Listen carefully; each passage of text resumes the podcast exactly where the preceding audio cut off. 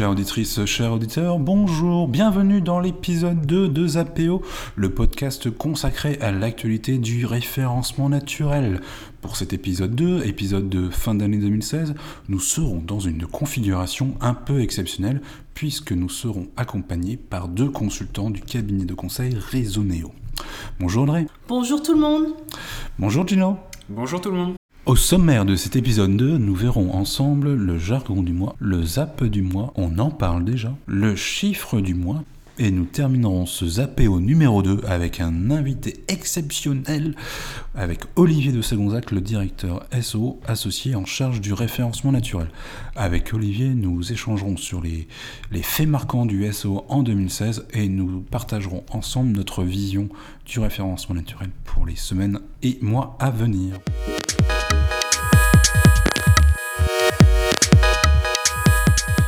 Le jargon du mois.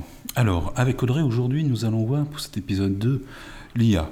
Qu'est-ce que c'est? On en parle beaucoup en ce moment de l'IA, Audrey?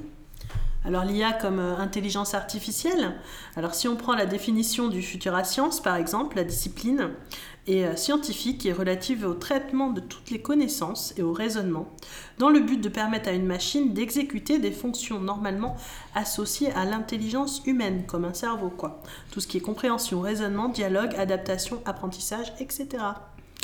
D'accord, donc on parle d'IA par exemple pour euh, lui apprendre une tâche qu'il va répéter de manière euh, indéfinie et il va s'améliorer en exécutant cette tâche. C'est bien ça? Oui, tout à fait. Merci Audrey.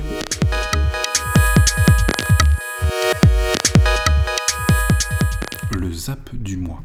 Au programme de ce ZAP du mois de décembre 2016, nous allons parler de l'index mobile, des mouvements dans les SERP et d'AMP. Nous avions parlé d'AMP lors du, précédent ZAPEO. Donc euh, AMP aujourd'hui euh, nécessite HTTPS. Euh, rappelons que AMP et HTTPS sont les chevaux de bataille de Google pour 2017. Merci Gino pour ce rappel. Alors AMP c'est du mobile. Et au niveau du mobile, Google nous a fait une belle surprise en novembre 2016. Oui, nous en avions déjà parlé dans l'épisode précédent, l'épisode numéro 1 de Zapeo. Et la très grosse actualité, ça concerne l'index mobile, ou le mobile first. C'est un phénomène, c'est un vrai phénomène de rupture, hein, car les documents de ranking, tout ce qui fait le ranking de Google, euh, vont être déportés sur le mobile. Euh, et de plus, il s'agit de repenser notre manière de travailler en prenant bah, l'aspect mobile first pour l'ensemble des métiers du web marketing. Effectivement, Google va changer la donne sur la partie euh, mobile, mais c'est aussi euh, pour nous les professionnels du web marketing s'adapter en pensant mobile first. Google enclenche le boost du mobile, euh, mais ce n'est pas la première fois que Google parle du mobile. Oui, Google nous partage ce rêve depuis 2010. Euh, c'est notamment le charismatique Eric Schmidt qui indiquait euh, euh, en 2010 travailler et penser à l'index à cette époque. Il avait mandaté plusieurs ingénieurs en 2010 pour constituer l'index mobile. 2010, il faudra attendre 4 ans pour que le moteur de recherche propose des notes basées sur les pages optimisées expérience mobile. Donc c'est une expérience orientée expérience touch. En 2015, on parle de mobile guidon puisque Google met clairement en avant les pages optimisées mobiles dans les pages de résultats des smartphones. Et donc, euh, en 2016, est-ce que la révolution du mobile sera poussée par Google? Dans cette optique, les critères de ranking que nous connaissons, que nous travaillons maintenant depuis plusieurs années, à savoir la structure, le netlinking, le contenu et tout ce qui est expérience utilisateur, maintenant il va falloir les, les penser, les réfléchir sur, euh, sur des pages de résultats mobiles. Pour une fois, Google prend clairement le parti d'une solution qu'il préfère, qu'il met en avant, que ce soit dans sa communication ou dans les différentes confs qu'il est en train de donner auprès des annonceurs pour les sensibiliser au, mobile first. Il indique pencher pour tout ce qui est responsive web design. Et donc Julien, quelle est la configuration risquée pour le mobile first? Alors on pourrait croire que la configuration risquée, c'est euh, si euh, je m'appelle entreprise Olympion, que je n'ai pas de, de site mobile, ça risque d'être tendu en 2017. Non, non, c'est pas forcément la configuration la, euh, la plus risquée, hein, puisque Google euh, va continuer de dire que des, pages qui sont euh, purement pensées bureau pourront continuer de ranker en 2017. Non, la, la configuration la plus risquée, c'est si d'un côté vous avez un, site mobile et de l'autre un site bureau. C'est une configuration risquée puisque ce sont vos pages mobiles pages que vous avez peut-être plus optimisées pour l'utilisateur que pour Google qui feront maintenant objet de référence. Parmi les points bloquants que nous pouvons, que nous pouvons vous partager à date, on retiendra euh, bah, s'assurer que la liaison via les alternets entre site mobile et site bureau sont bien présentes, avoir un contenu entre la version bureau et la version mobile de votre URL qui soit équivalente. Et troisième item qu'on retiendra et qui n'est pas forcément le, plus simple, c'est ne pas bloquer Googlebot, euh, puisque Googlebot, dans tous les cas, que ce soit en configuration bureau ou en configuration mobile, ça reste votre premier lecteur. Combien de temps nous reste-t-il pour optimiser tout ça? Est-ce qu'il y a une urgence? Grosso modo, il nous reste, Gino, jusqu'à mi-2017. D'ici là, le moteur va continuer à faire des tests sur l'émergence de cet index mobile. Comment, où bah, Justement, c'est pas encore très clair. Donc, euh, on est toujours en attente d'informations supplémentaires de la part de, de John et Gary. Tout à fait, Julien. Certains tests ont été aperçus par la communauté SEO le 10 et le 18 novembre mobile ou autre mise à jour des fameux 200 critères de ranking Sur les mouvements aperçus euh, en novembre, on, ne sait pas encore exactement ce qui s'est passé. Cependant, ça devrait continuer dans les semaines et les mois à venir.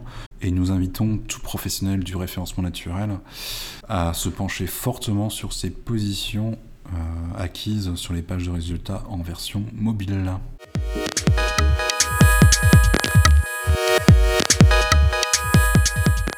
2017, l'intelligence artificielle au service du SEO. Et oui, et c'est là que Google Brain entre en jeu. Sachez que dans les laboratoires de Google Brain, on a deux IA qui ont réussi à créer un algorithme unique pour communiquer sans être comprise des autres intelligences. Alors comment ça s'est mis en œuvre? En fait, on avait deux chercheurs, Martin Abrada et David Anderson, qui ont publié un article avec le résultat de leurs travaux à propos de la protection des messages cryptés entre les réseaux neuronaux. Donc les réseaux neuronaux, ce sont les, systèmes mis en œuvre pour l'intelligence artificielle. Ils expliquent qu'ils ont cherché à découvrir si deux intelligences artificielles arrivaient à communiquer sans qu'un troisième réseau neuronal parvienne à décrypter leurs messages.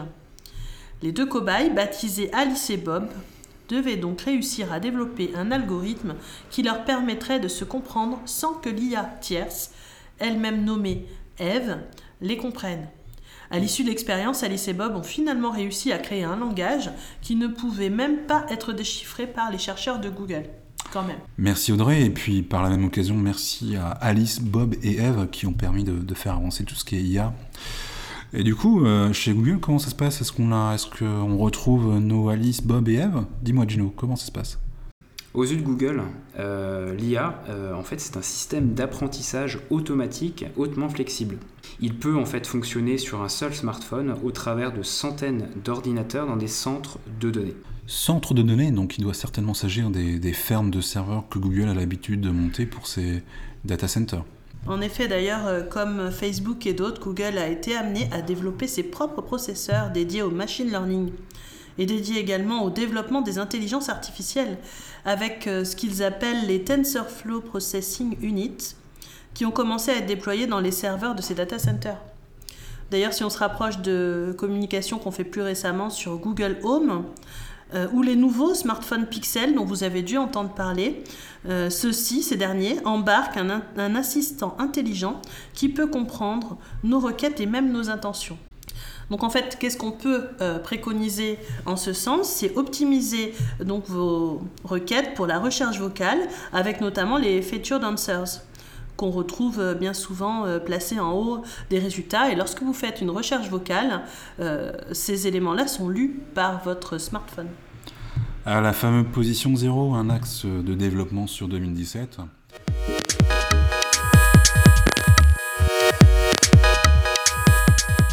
Le chiffre du mois. Ce chiffre du mois est consacré à une question. Question ouverte.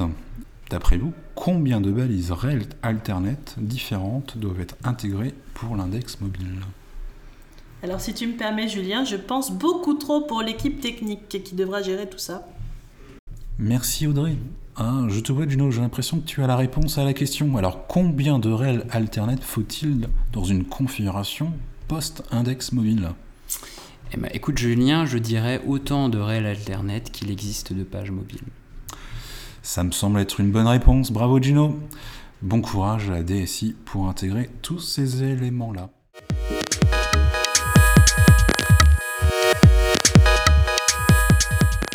Bonjour Olivier. Bonjour Julien. Merci pour ta disponibilité et, ta participation au podcast. Donc, euh, comme nous le disions tout à l'heure, nous allons faire ensemble une partie euh, rétrospective de l'année 2016 et évolution de 2017. Bon, sur, euh, sur l'année qui s'écoule, hein, sur 2016, on a eu pas mal, pas mal d'actualités, que ce soit de la part de Google ou des acteurs du marché. Olivier, toi, en tant que directeur associé en charge du SEO chez Resoneo, qu'est-ce que tu retiendras de cette belle année 2016 Alors, sans rentrer dans le détail de toutes les évolutions, qu'on a vu passer cette année entre euh, Pingouin, Opossum, euh, l'intelligence artificielle avec RankBrain, etc. Euh, on voit côté outils, par exemple, qu'il y a une démocratisation des outils de crawl et d'analyse de log qui s'est passée ces dernières années. de plus en plus, on voit fleurir désormais de nombreux outils d'analyse sémantique et linguistique. Donc on est un peu entré dans une nouvelle ère à ce niveau-là. on va sans doute beaucoup parler d'intelligence artificielle en 2017 mais on va pas forcément en faire beaucoup. Euh, il reste un flou artistique autour du concept et de ses applications pratiques. Donc c'est un sujet qu'il va falloir suivre et sur lequel il y a sans doute beaucoup de littérature qui va émerger sur le web et qu'il va falloir étudier, analyser. Euh, en pratique, c'est majoritairement Google qui met ça en place, mais il n'y aura pas forcément d'outils euh, à disposition des SEO pour exploiter cette technologie, du moins pas tout de suite. Euh, ça va sans doute arriver, mais dans les années euh, futures. Euh, en revanche, ce qu'on peut noter, c'est que les pages de résultats de Google vont, vont être de plus en plus complexes. Je crois que Google a annoncé plus de 80 features différentes sur leur page de résultats actuelle. Donc on a une interface très riche avec de nombreuses features, des résultats de plus en plus diversifiés en fonction des typologies de requêtes. Je pense qu'on va tendre vers une interface de plus en plus mouvante grâce à l'intelligence artificielle que Google injecte dans ses systèmes. Et on pourrait même imaginer à terme que Google apporte ses réponses aux internautes dans un environnement 100% conversationnel. C'est sans doute ce vers quoi Google veut tendre d'ailleurs, avec la multiplication des objets connectés et la généralisation des requêtes vocales. Bien sûr, en 2017, il ne faudra pas oublier tout ce qui a été commencé en 2016, les chantiers sur le HTTPS, les chantiers mobiles avec AMP, éventuellement les Progressive Web Apps. On va voir comment euh, sur ce sujet euh, le web va évoluer. En France, pour l'instant, il n'y a pas beaucoup de projets sur le sujet, mais ça pourrait arriver. On a les rich snippets qui sont en déploiement sur Google et qu'il va falloir continuer d'analyser pour voir comment on peut forcer l'affichage de ces positions zéro via la structuration de nos données. Et bien sûr, penser aux fondamentaux SEO, la web perf, les contenus, la popularité et la technique. Merci Olivier pour ce bilan de l'année 2016 et les prospectives 2017. Donc on le voit encore, une année à venir qui va être euh, très chargée avec des actualités importantes sur le début de l'année avec notamment l'index mobile. Merci à tous, à bientôt.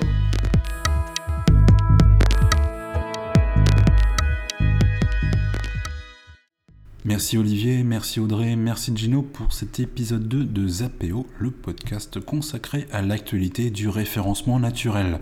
Pour cette fin d'année 2016, nous vous souhaitons de joyeuses fêtes, vous pouvez nous retrouver en attendant pour l'épisode numéro 3 sur le flux iTunes de Zapeo ou sur le blog de Resoneo. A très bientôt